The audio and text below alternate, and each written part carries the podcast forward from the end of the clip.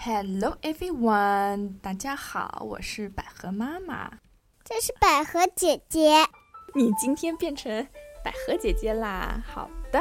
What are we going to read today? Five little monkey jumping on the bat. 我们上回讲了一个 sitting on the tree，今天啊，我们就讲 Five little monkeys jumping on the bed by Eileen Christelow。You're gonna read with mommy together, okay? I read first and you read next. It was bedtime, so five little monkeys took a bath. 他们在干什么呢？他们在开开心心的洗澡。Okay, do you like taking a bath? Yes. Five little monkeys put on their pajamas. Five little monkeys brushed their teeth. 睡觉之前是不是都要刷牙、洗脸、穿睡衣呀、对，嗯，每天都要刷牙，对吗是的。 ？Five little monkeys said good night to their mama. Let's count. How many monkeys are there on the bed? One, two, three, four, five. Five little monkeys lying on the bed. 五只小猴子啊，躺在床上准备睡觉了。 Then five little monkey jumping on the bed. Yeah, five little monkeys jumped on the bed. 他们在床上跳来跳去。对， One fell off and bumped his head. 他摔到地下，头都破了。头都破了，那可怎么办呢？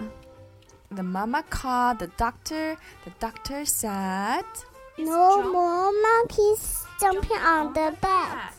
So, how many monkeys are there? One, One, two, two, three, four. four. So, four little monkeys. Jumping on the bed. One One fell off and and bumped his his head. head.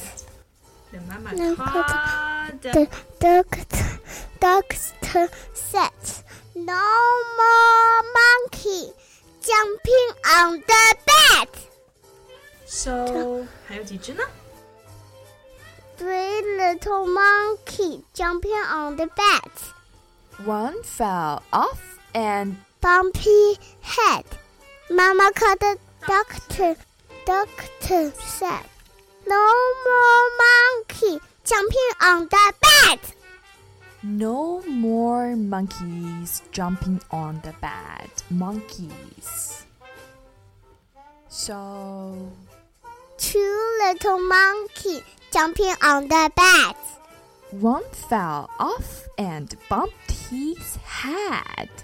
Mama called the doctor and the doctor said, No more monkey jumping on the bed. Keep reading.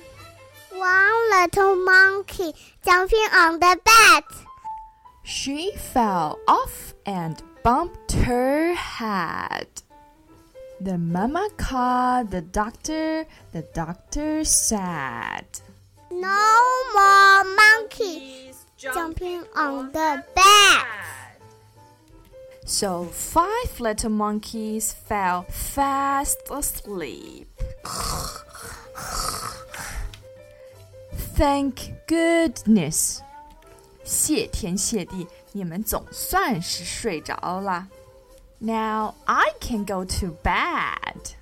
我呀，终于可以去睡觉啦。小朋友们， 故事讲完了，现在你们也该睡觉啦。The end.